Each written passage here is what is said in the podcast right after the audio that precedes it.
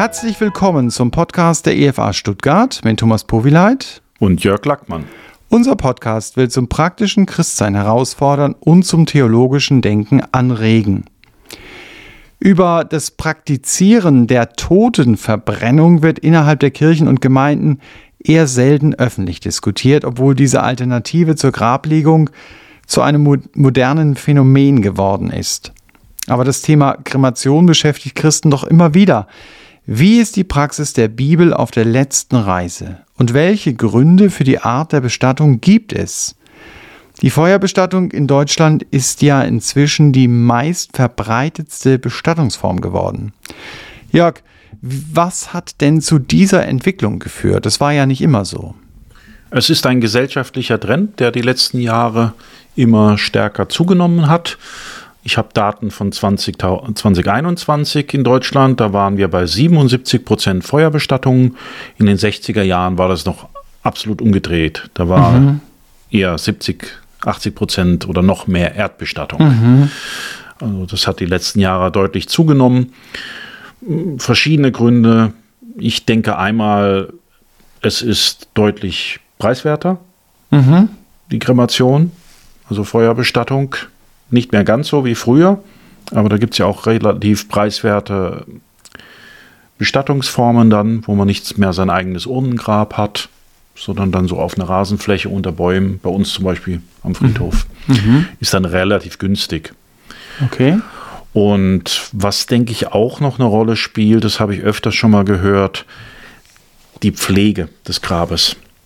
Es sind einfach nicht mehr die Kinder da, die am Ort wohnen, die das pflegen, und wenn man das mit Blumen schmücken will beim Erdgrab, das ist schon Arbeit. Da muss man mhm. ein paar Mal im Jahr wechseln. Und man sieht natürlich auch sehr schnell im Sommer, wenn nicht gegossen wird, die Nachbarn Stimmt, und ähnliches. Ja. Ja, gibt's, äh, kann man einiges erzählen, wenn man auf dem Friedhof öfters unterwegs ist. Das sind so Dinge, die da, glaube ich, mit dazugehören. Vielleicht Umweltaspekte teilweise auch noch. Ich glaube aber nicht, dass das das meiste ist.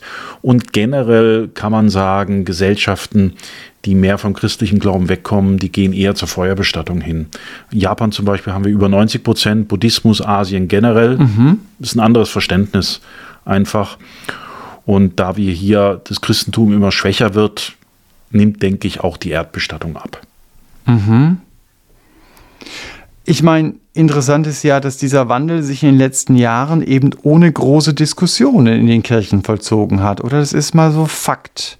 Dass man ja. feststellt, auf den Friedhöfen hast du immer mehr auch Urnengräber oder so Orte, wo du dann entsprechend anonym beerdigt werden kannst. Mhm. Das äh, ist ja Fakt, äh, aber diskutiert hat man darüber nicht so großartig. In unserer Lebenszeit nicht.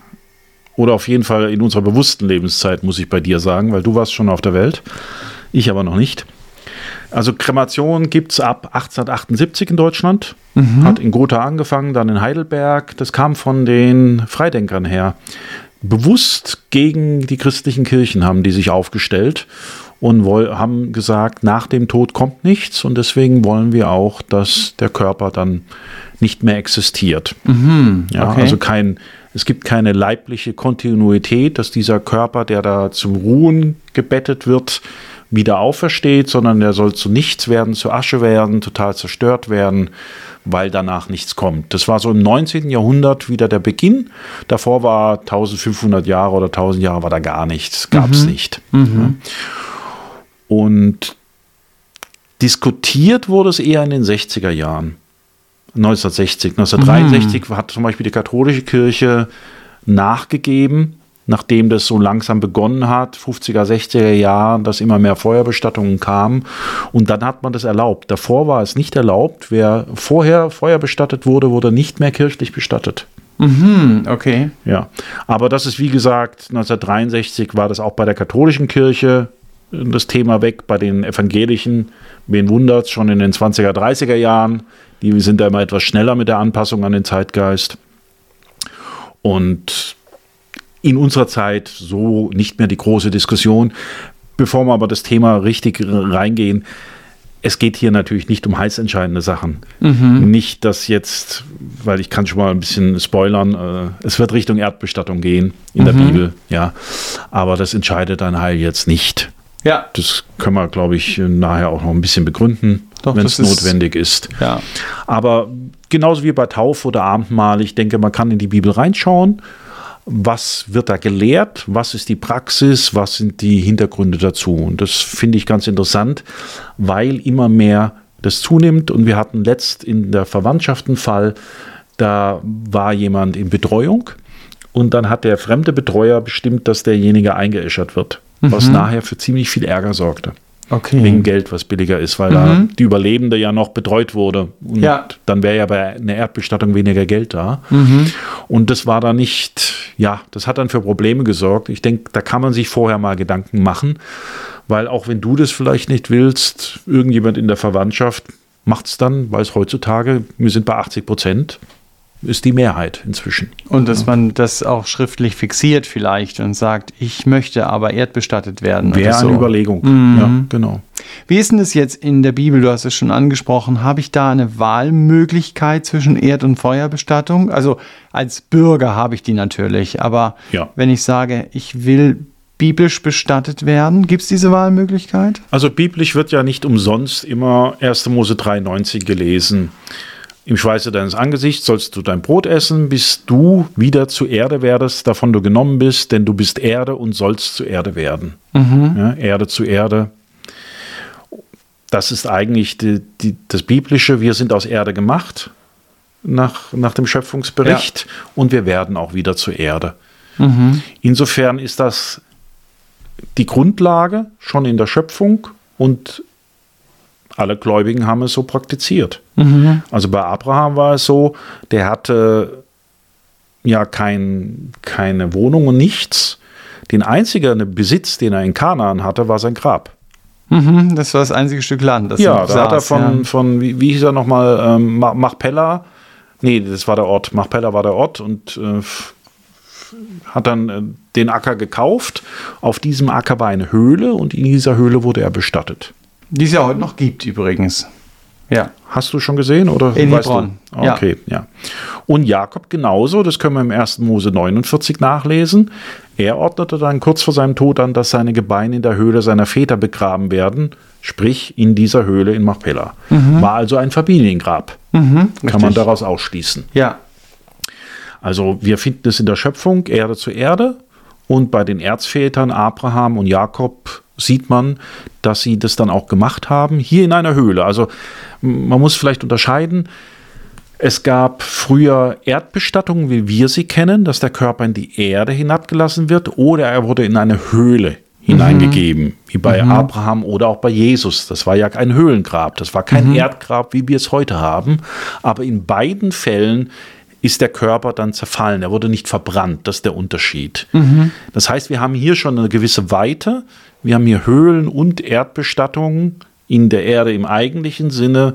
Beides als Möglichkeiten im Laufe der Geschichte äh, praktiziert. Und Josef ist, glaube ich, ein sehr interessanter Fall. Er war in Ägypten und er hat an seinen Brüdern schwören lassen, das kann man in 1. Mose 50 nachlesen, so Ende des Kapitels. Er hat sie extra einen Eid schwören lassen und sagt, gewisslich wird Gott euch heimsuchen, dass ihr also wieder herkommen werdet aus Ägypten nach Israel und ihr sollt dann meine Gebeine von hier, also von Ägypten, hinaufbringen. Und Josef starb 110 Jahre alt und man balsamierte ihn ein und legte ihn in einen Sarg in Ägypten. Hier kommt das erste Mal ein Sarg ins Spiel, weil Särge gab es ja nicht überall. Also Jesus wurde nicht in einem Sarg bestattet, sondern er wurde mit Tüchern Ja. in einer Höhle bestattet. Hier war ein Sarg, kleiner äh, Fakt nebenbei, kommt aus dem Griechischen Sarkophagos, was übersetzt, ich weiß jetzt, soll man's- äh, es, es ist halt, halt so, also übersetzt heißt das Fleischfresser. Sarkophagos, warum? Weil die Särge damals aus Kalkstein waren, die haben die Verwesung beschleunigt. Das war so. Und aus diesem Sarkophagos wurde dann Sarkophag und dann Sarg. Das ist der Begriff, den wir heute haben. Und heutzutage normalerweise musst du im Sarg beerdigt werden. Bei den Moslems gibt es, glaube ich, Ausnahmen, habe ich mich jetzt gar nicht informiert. Aber wenn du normaler nicht muslimischer Bürger bist, auf jeden Fall brauchst du einen Sarg in Ja. Deutschland und Ja. muss, ja, andere Regeln, das, das lassen wir jetzt mal weg, das ist zu sehr im Detail. Also in der Bibel war es auch so, er kam in einen Sarkophag, in einen Sarg, man balsamierte ihn ein.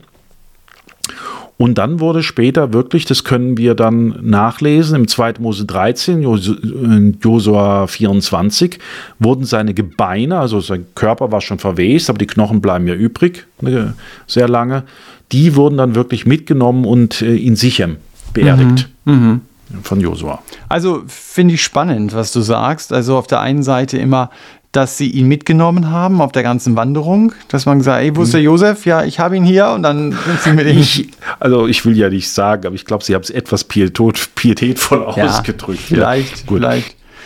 Und auch die Sache, die du gesagt hast mit dem Sarg. Mhm. Ich meine, wir haben ja, das ist nicht unser Thema jetzt, äh, in, auch in Deutschland quasi so eine ganz neue Bewegung, Reerdigung. Ja, also, Mhm. weil du sagtest, Sarg heißt Fleischfresser, da legt man Ja. Leute also in so einen Kokon und dann werden sie von Bakterien zur Erde zersetzt, auch in 40 Tagen oder so.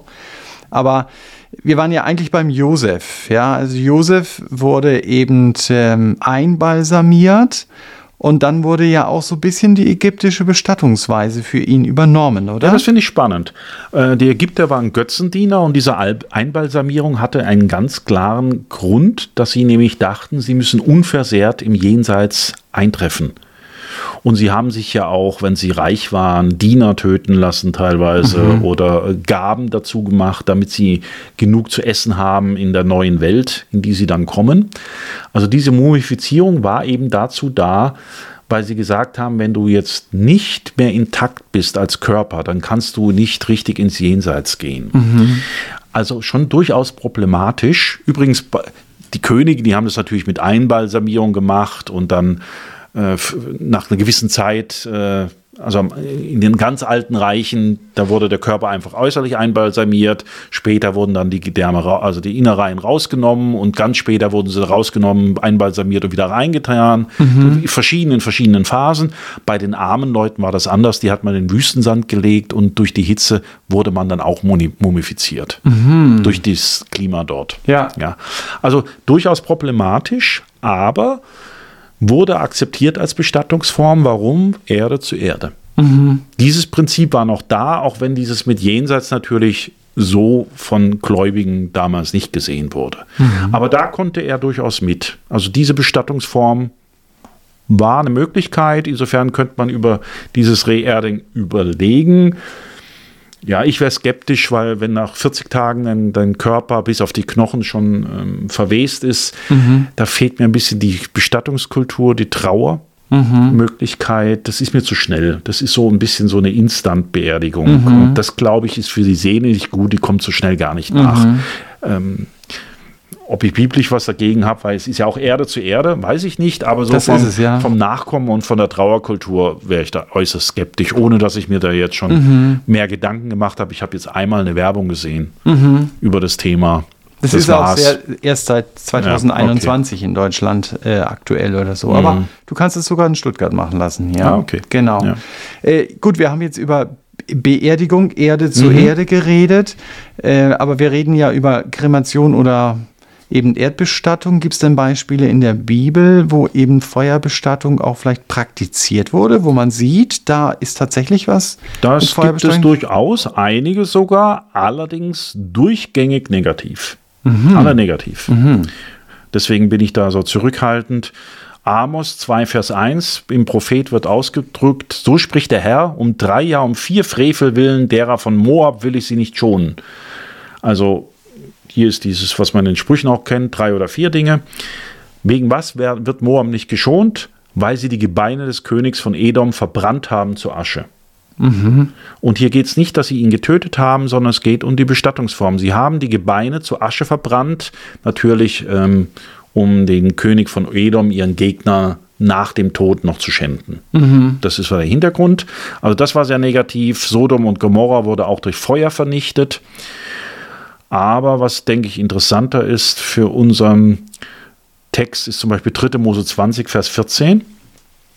Wenn jemand eine Frau nimmt und ihre Mutter dazu, also wenn jemand Geschlechtsverkehr hat mit der Mutter und der Tochter, der hat eine Schandtat begangen, man soll ihn mit Feuer verbrennen und die beiden Frauen auch, damit keine Schandtat unter euch sein.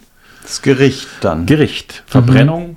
als Gericht. Dasselbe auch wieder als Gericht sehen wir in 4. Mose 16, Vers 35, die berühmte Rotte Korach. Mhm. Da fuhr das Feuer aus von dem Herrn und fraß die 250 Männer, die das Räucherwerk opferten. Mhm. Und sie wurden verbrannt. Mhm. Das Feuer fuhr aus. Mhm.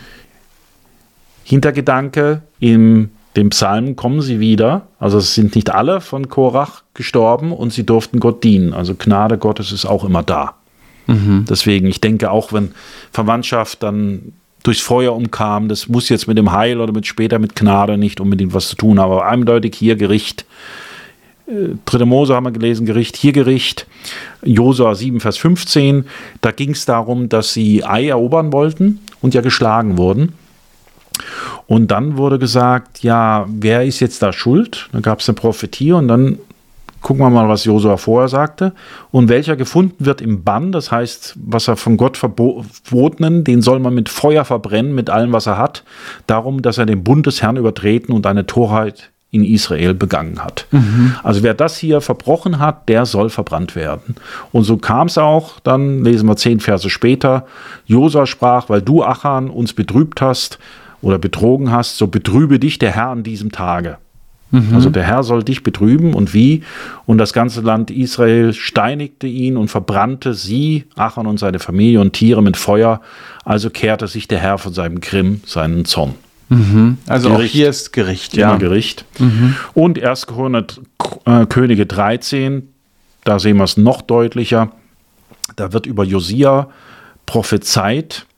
Siehe, es wird ein Sohn im Haus Davids geboren werden mit Namen Josia, der wird auf dir, dem Altar, opfern, die Priester der Höhen, also die Götzendiener, die auf dir räuchern und wird Menschengebeine auf dir verbrennen. Auf dem Altar werden Menschengebeine verbrannt, das ist unrein, mhm. aber eben weil sie schon unrein gemacht wurden durch die Priester der Höhen, 1. Könige 13, Vers 2. Das war die Prophezeiung. Jetzt gehen wir in 2. Könige 23, Vers 16 und schauen, wie es dann gemacht wurde. Josia wandte sich um und sah die Gräber, die auf dem Berge waren, und sandte hin und ließ die Knochen aus den Gräbern holen und verbrannte sie auf dem Altar und machte ihn unrein nach dem Worte des Herrn, das der Mann Gottes ausgerufen hatte, als er es verkündete. Und das waren die Gebeine der Götzendienster, der Götzenpriester. Die hat er sogar aus dem Grab geholt mhm. und hat dadurch den Altar unrein gemacht durch diese Verbrennung. Interessanterweise jetzt, 2. Könige 23, Vers 17 und 18, lag da bei diesen Leuten auch ein Gottesfürchtiger. Wie ging er mit dem um? Er sprach, was ist das für ein Grabmal, das ich hier sehe? Da sprachen die Leute der Stadt zu ihm, es ist das Grab des Mannes Gottes, der von Juda kam und diese Dinge, die du getan hast, wieder den Altar zu Bethel ankündigte. Da sprach er, so lass ihn liegen, niemand rühre seine Gebeine an, also blieben seine Gebeine erhalten, samt den Gebeinen des Propheten, der von Samaria gekommen war. Mhm. Also die Gottesfürchtigen, der wurde in der Erde gelassen. Nur die Gottlosen wurden verbrannt. Mhm. Und so geht es durch die ganze Bibel. Du wirst kein positives Beispiel einer Feuerbestattung finden, sondern überall Erdbestattung und wenn eine Feuerbestattung war, immer negativ. Und das deckt sich auch durch die Religionen durch. Die Juden haben die Erdbestattung praktiziert, die Christen haben mhm. sie praktiziert, wer sie nicht praktiziert, Hinduisten und Buddhisten, die verbrennen sich. Also in Japan hast du Verbrennungsraten von über 90 Prozent. Warum? Weil ja sowieso nach deren, ähm, nach Hinduismus und Buddhismus du dich auflöst und du ja mit dem Nirvana später verschmilzt oder halt auf jeden Fall alles eins ist und dann wird da verbrannt. Bei den Germanen, unsere Vorfahren, war ein bisschen grausamer, warum sie verbrannt haben. Das waren auch welche, die verbrannt haben. Die haben deswegen die Kremation gemacht, damit die bösen Geister nicht zurückkommen können mhm. und die schädigen. Mhm. Also Tief religiöser Grund. Ja, ja, zum Schutz. Ja. Ähm, Kanaaniter haben Erdbestattung gemacht, die anderen auch. Mhm. Phönizier, Hethiter haben Feuerbestattung gemacht. Bei den Römern und Griechen war es je nach Zeit und Region unterschiedlich. Mal das, mal das. Mhm. Die waren ganz unterschiedlich. Und in vielen atheistischen Ländern wird auch verbrannt, einfach aus Opposition gegen den Glauben und gegen das Weiterleben nach dem Tod. Mhm. Also ganz klar, jüdische, christliche Kultur ist Erdbestattung. Und andere Religionen und Atheismus tendieren eher zur Feuerbestattung. Aber es nicht ist nur. Ja. Es gibt auch, ja, es gibt, gibt auch Luftbestattungen, zum Beispiel im Iran, weil da das heilige Feuer und die heilige Erde nicht verunreinigt werden sollen. Deswegen wirst du in der Luft von Vögeln zerfressen und andere grausame Dinge. Gibt es alles wirklich. Das ist so, ja. Also man, man denkt immer, es, es ist nur ein normales Thema, aber da kommt man sehr schnell ins Religiöse und in viele andere Themen hinein. Ähm, ja, Erdbestattung, Feuerbestattung haben wir jetzt darüber nachgedacht. Du hast jetzt gesagt, es gibt keine Feuerbestattung in der Bibel, die positiv dargestellt Ja. wird. Aber es gibt ja Leute, die durch ein Unglück sozusagen verbrennen oder sogar weil sie mit Jesus unterwegs sind, verbrannt wurden. Wie ist denn das zu sehen? Das ist ja im Grunde genommen dann auch äußerlich Zeichen des Gerichts, oder? Wenn die, des Martyri Martyriums würde ich das ansehen. Ich würde es im Gegensatz als, als, als Ehre ansehen, wenn ich verbrannt würde, aufgrund meines Glaubens. Das wäre für mich keine Schande. Ähm, du hast es nicht gewählt. Es ist ein Zeichen des Gerichts, natürlich, aber ein Gericht, das auf die, das kommt, die Leute kommt, die das gemacht haben. Hier ist ein Vers aus Offenbarung 20, Vers 13, der, glaube ich, da gilt. Da gab das Meer die Toten heraus, die darin waren, und der Tod und sein Reich gaben die Toten heraus, die darin waren, und sie wurden gerichtet, ein jeder nach seinen Werken.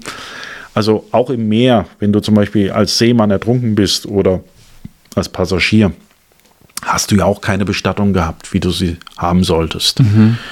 Auch dann wirst du später herausgegeben werden. Gott weiß genau, wo du warst, wo du bist. Er kann das, äh, sieht es und äh, du wirst auferstehen mit einem neuen Körper, egal wie du jetzt ähm, umgekommen bist. Äh, wie gesagt, manche haben das ja absichtlich gemacht, ja. Ähm, und er kann dich bewahren davor, wie die Diener von Nebukadnezar äh, in, na, bei Daniel in Nebukadnezars Feuerofen. Richtig. Oder wenn nicht, denke ich, wird er dich auch erwecken. Weil, ja. Ähm, wenn ich an Feuer denke, außer jetzt beim Daniel oder, oder so ähnliche, dann fällt mir natürlich auch Hölle ein. Ja, Feuer, Bestattung, Hölle. Was denkst du, ist da eine Verbindung da oder ist es nur so, dass es so in einem Ja, Kopf kommt? nein, also nein, insofern, als du ja mit deinem äh, Körper in der Hölle bist. Du bist ja, die Verbrennung hat ja das Ziel, dass dein Körper nicht existiert. Aber in der Hölle ist dein Körper ganz und wird auch nicht vernichtet. Das ist keine Übereinstimmung, aber das griechische Wort für Hölle, das benutzt wird, das kommt eigentlich daher. Das heißt Gehenna und das war eigentlich dieses eine Tal, wo früher immer dem Moloch Brandopfer, Feueropfer gebracht wurden. Und das fanden die Juden so schrecklich, dass sie gesagt haben, das ist die Hölle auf Erden. Wenn Menschen, junge Kinder in dem Fall, verbrannt werden, Jeremia 19, Vers 5 und 6, das lesen wir zum Beispiel mal. Sie haben auch die Höhen des Baal gebaut, um ihre Kinder dem Baal als Brandopfer mit Feuer zu verbrennen, was ich nicht geboten und wovon ich nichts gesagt und was mir nie in den Sinn gekommen ist. Und dieses Tal, wo das passiert ist, das wurde später dann eben das Tal der Schlachtung oder dann auf Griechisch Gehenna genannt. Und das ist der Begriff, der für Hölle benutzt wurde. Insofern ist da schon eine gewisse, ja, gewisse Verwandtheit von dem Thema, würde ich sagen. Und Feuer ist immer Gericht. Du wirst auch in der Hölle, ähm, wird ja der Wurm nie äh, aufhören und das Feuer nicht verlöschen. Also Feuer ist immer in der Bibel ein Gerichtszeichen. Mit au auch, denke ich, bei, beim Heiligen Geist, als er herunterkam, aber das ist ein anderes Thema. das fassen wir aber jetzt nicht auf. Genau. Ähm, ja, das ist ja das Tal Ben Hinnom und das, was du erwähnt hast, auch, dass sie die Kinder dem Moloch verbrannt haben, sind natürlich alttestamentliche Tatsachenberichte. Äh, Jesus nennt im Neuen Testament in Anspielung auf diese alttestamentlichen Dinge natürlich diesen Ort oder heißt Gehenna, verbindet es mit der Hölle. Aber wie ist es im Neuen Testament? Äh, Ist da irgendetwas mit Erbbegräbnis, wenn ich jetzt mal wieder zurückkomme oder so, auch gesagt worden? Also nicht in dem Sinne, dass es jetzt gelehrt wurde, weil das wurde schon im Alten Testament gelehrt. Das musste, glaube ich, nicht wiederholt werden, sondern es wurde praktiziert. Lazarus ähm, war in einem Felsengrab. Auch wieder. Und Jesus hat gerufen, komm heraus, und er kam in seinen Binden herum heraus. Ich ähm, habe vergessen, in welchem Evangelium es steht. Wahrscheinlich Johannes Evangelium. Johannes, klar, Johannes 11. Weil es die einzige Ja. Stelle ist, die darüber redet. Ja, natürlich, klar. Okay.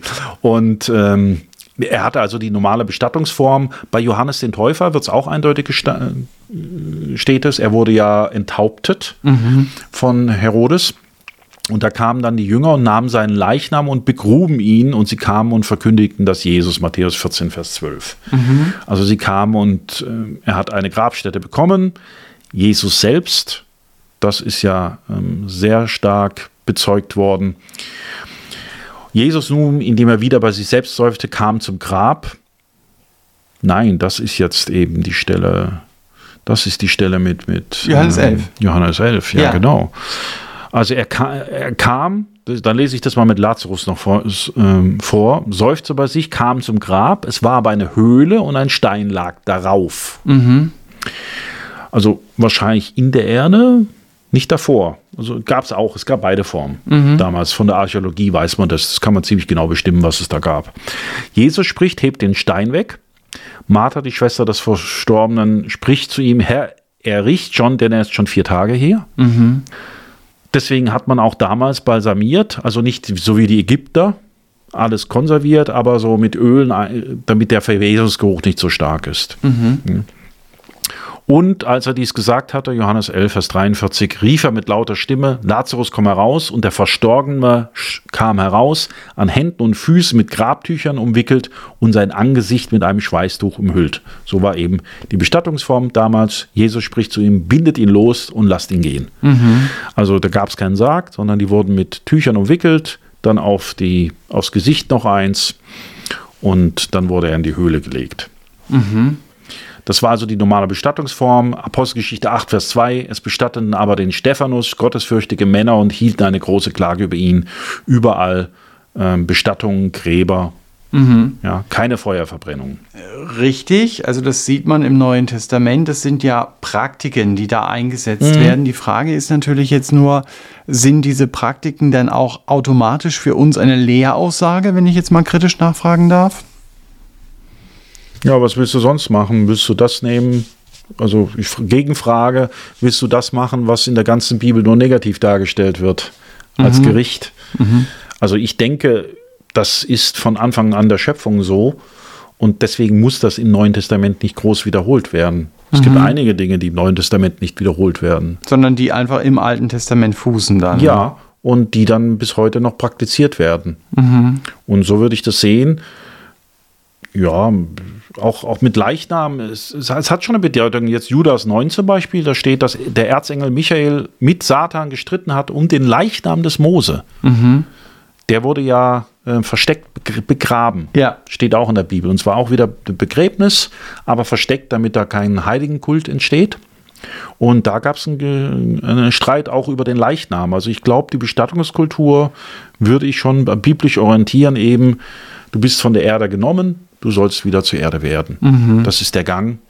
Und das, denke ich, würde ich dann auch, wenn es jetzt, wenn es keine Extralehre im Neuen Testament gibt, würde ich mich da an, der, an den Praktiken, die auf der Lehre auch des Alten Testaments fußen, würde ich mich da orienti- orientieren. Auch wenn es, wie gesagt, keine Heilsache ist. Ja. Das richtig. hatten wir auch schon gesagt. Richtig. Wenn wir jetzt nach vorne schauen, also Beerdigung ist ja immer auch teilweise was Trauriges oder man schaut zurück, man verliert jemanden. Aber wir werden ja eines Tages auferstehen. Wie ist denn so die Beziehung von Begräbnis zur Auferstehung? Da gibt es das schöne Kapitel 1. Korinther 15, das man ruhig ganz mal lesen kann. Und da picke ich jetzt mal zwei Verse raus, Vers 37, 38. Was du siehst, ist ja nicht der Leib, der werden soll, sondern ein bloßes Korn, sei es von Weizen oder etwas anderem. Gott aber gibt ihm einen Leib, wie er es gewollt hat, und zwar jedem Samen seinen besonderen Leib. Und dann später in Vers 44, es wird gesät ein natürlicher Leib und wird auferstehen ein geistlicher Leib. Gibt es einen natürlichen Leib, so gibt es auch einen geistlichen Leib. Hier wird das Begräbnis verglichen mit einer, mit dem Sehen von Weizen oder einem anderen Korn. Der es auch in die Erde gelegt wird. Ja, sozusagen. genau, nicht verbrannt nebenbei. Also ein Bauer verbrennt nicht seinen Saatgut, sondern er legt es in die Erde und dann wird aus diesem Saatgut eine Pflanze. Und das ist der Vergleich, den Paulus hier beschreibt, um uns verständlich zu machen, was passiert denn, wenn wir da, wenn wir sterben und in dieses Grab hinuntergehen. Dann ruht, sagt man ja, unser Körper. Und er wird, ein, der natürliche Körper, der wird da beerdigt, aber ein geistlicher Körper wird später auferstehen. Mhm. Ja? Und mhm. in der mhm. Zwischenzeit existieren wir sowieso, da hat man mal eine Folge drüber, über den Himmel, die zweite, ja. denke ich, ziemlich am Anfang mal. Kann man gerne Kann man in der Podcast-Dings nachschauen, ja. Genau. Auch wieder hier das Bild. Und Jesus hat selber gesagt, wenn das Weizenkorn nicht in die Erde fällt und stirbt, so bleibt es allein. Wenn es aber stirbt, so bringt es viel Frucht. Johannes 12, Vers 24.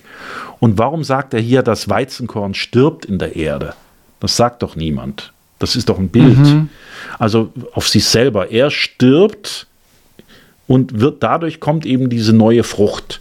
Und so sehen wir das als Christen. Wir sterben, wir sind dann aber wie ein Samenkorn und dann wird ein Auferstehungskörper kommen. Wir haben also immer Hoffnung, auch in all dem Schweren und all dem, was zu regeln ist, ums Grab herum. Ähm, das sind Dinge, die um den, um den Leichtern gehen, um, um das Trauern und andere Dinge. Aber die Hoffnung ist, aus diesem Samenkorn wird eine Frucht. Wir werden auferstehen. Mhm.